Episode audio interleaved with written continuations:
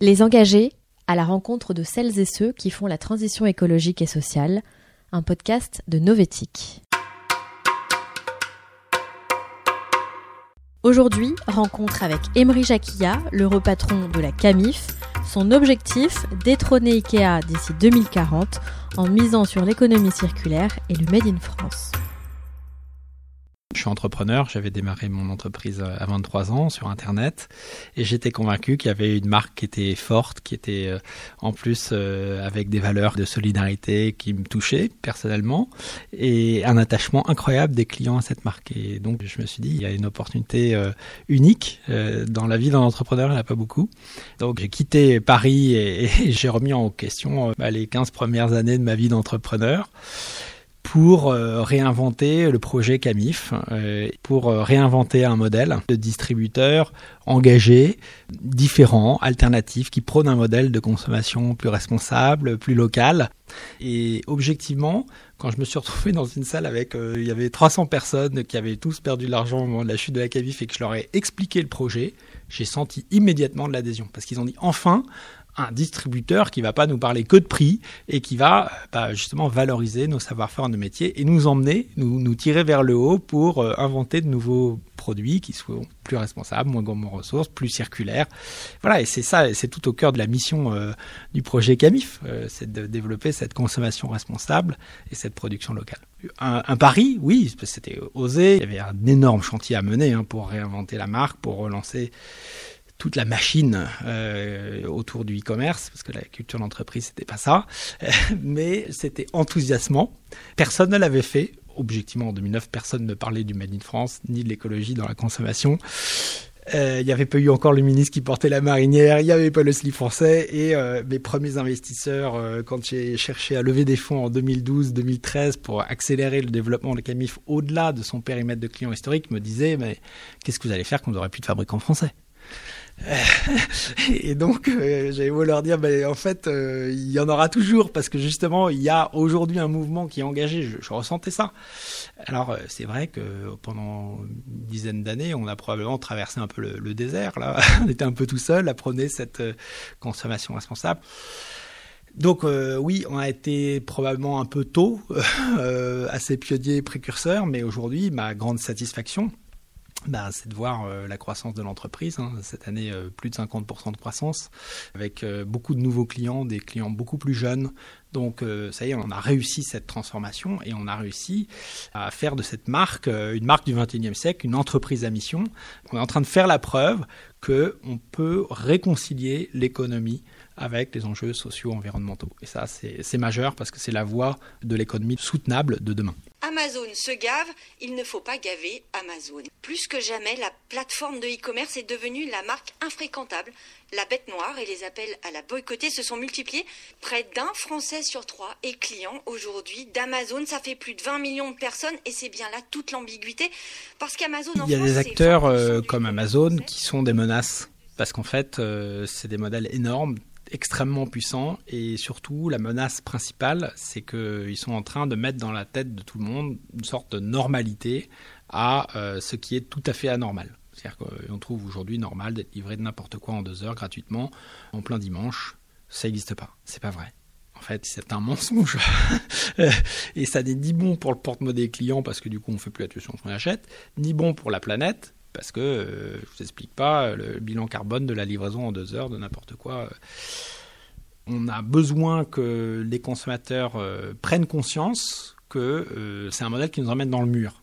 Ce temps, cette prise de recul par rapport à son propre acte d'achat et à l'impact de son acte d'achat, c'est un travail de sensibilisation qui prend du temps et qui demande du temps à être expliquer, à être entendu. Et le problème, c'est que les gens ont de moins en moins de temps, euh, parce que le part d'attention n'arrête pas de baisser, c'est 7 secondes, je crois, sur Internet. Et là, il y a une part de responsabilité des acteurs publics. Pour moi, en Europe, on a un modèle d'entreprise qui est peut-être plus familial, qui est peut-être plus ancré sur des territoires. Et il y a une voie probablement pour un capitalisme à l'européenne, basé sur ce socle de valeurs qui correspond à notre histoire, à notre culture, face à un modèle euh, hyper agressif qui est le modèle euh, capitalisme américain et le modèle euh, dirigiste chinois. Moi, j'invite vraiment à, ce qu'on se pose la question. Est-ce que c'est vraiment raisonnable d'avoir un acteur aussi puissant et aussi gros qu'Amazon? Je pense que c'est en train de basculer en termes de perception. On n'avait peut-être pas perçu jusqu'à maintenant la menace que pouvait représenter Amazon parfois euh, on se dit ah, c'est difficile quoi euh, le, fabricant dans les Vosges qui fait du textile euh, depuis plusieurs générations et qui fait le tissage, la teinture, la confection dans les Vosges avec toutes les règles sociales et environnementales qu'il s'applique parce que c'est la règle et c'est la norme, bah, vous dit qu'il il est forcément plus cher que le produit pakistanais qui rentre en Europe parce qu'il rentre le produit pakistanais sans droit de douane et sans taxe. Bah, est-ce que c'est normal qu'on laisse rentrer sur notre marché des produits qui respectent aucune de nos normes sociales et environnementales? Certainement pas. Ici, on fait l'ourlet, on met l'étiquette et on pose l'élastique, la laminette. On constate vraiment un, retour dans la conscience collective, que ce soit de la part du consommateur ou des distributeurs, sur euh, cette notion de, de fabrication française. Donc c'est de plus en plus un atout. Le principal défi, c'est que tout ça prend du temps. Il faut être persévérant parce que les transformations profondes des modes de production, d'organisation, elles prennent du temps à se mettre en place. Euh, les résultats, ils viennent pas immédiatement. Euh, on, a, eu des années difficiles, euh, mais je dis toujours les renoncements d'aujourd'hui, parce qu'on en a fait des renoncements quand on renonce au Black Friday, qui est le meilleur jour du e-commerce, c'est un renoncement très fort. On perd le meilleur jour de l'année. Les renoncements d'aujourd'hui, c'est les profits de demain. Ma conviction, c'est que les entreprises qui subsisteront dans les dix prochaines années c'est les entreprises qui seront capables de prouver leur utilité pour la société. Parce qu'elles auront la préférence euh, de clients, euh, mais aussi euh, des jeunes talents qui sortent de l'école, de leurs collaborateurs, et que ces entreprises-là, donc, de fait, seront plus performantes, tout simplement. Donc, ce lien entre utilité, entre les enjeux sociaux, environnementaux et la performance économique, il est, déjà là aujourd'hui en fait. Et il sera encore plus vrai dans dix ans. Donc il y a urgence à ce que les dirigeants se mettent en chemin.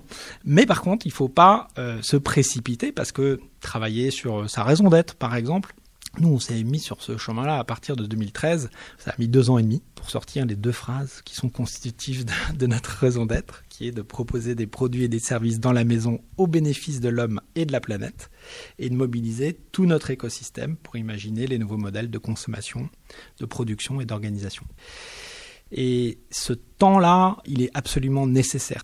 Pendant ce temps long, il faut des dirigeants qui sont courageux, qui sont persévérants et qui arrivent à tenir la barque euh, malgré tout, euh, malgré les vents contraires, malgré l'exigence du court terme. Et le sens, ça donne une énergie euh, vitale incroyable, quoi, parce qu'on est convaincu, quoi. voilà, et donc je trouve c'est excitant aussi d'explorer de nouvelles voies, d'inventer de nouveaux modèles. Et je crois qu'aujourd'hui, et c'est particulièrement vrai avec cette crise de la Covid qu'on connaît, qui est probablement un accélérateur formidable des tendances qui étaient déjà là avant. Pour un entrepreneur, euh, c'est un moment idéal. Et la voie heureuse, pour moi, elle est dans le moins et le mieux. Et je ne crois pas à la décroissance. Je ne pense pas que ce soit un modèle de société qu'on puisse convaincre des milliers d'entreprises et de gens de s'engager dans la décroissance. Mais je crois à euh, la décroissance en volume et la croissance en valeur. Et c'est la seule façon de réconcilier finalement fin du mois et fin du monde. Et voilà, c'est une révolution qu'on est en train de vivre. C'est maintenant qu'il faut le faire. On n'a pas 25 ans pour mener cette révolution. Probablement c'est peut-être aussi de la peur. Est-ce que j'ai vraiment envie de laisser un monde pourri à mes enfants? Euh, Non. Et donc on est la dernière génération à pouvoir agir avant qu'il soit probablement trop tard et qu'il y ait plein d'effets qui nous échappent et donc, ça nous confère une grande responsabilité, surtout quand on est aux manettes d'une entreprise et qu'on a un peu de pouvoir dans son écosystème, etc. Et on a besoin que tout le monde s'engage. C'est faire le pari de l'amour, finalement. Ça, c'est le message d'optimiste. On peut faire quelque chose. C'était Les Engagés, un podcast de Novetic réalisé par Conception Alvarez. Si vous avez aimé ce podcast, n'hésitez pas à le dire et à le partager. Et pour suivre toute l'actualité de l'économie responsable, rendez-vous sur novetic.fr.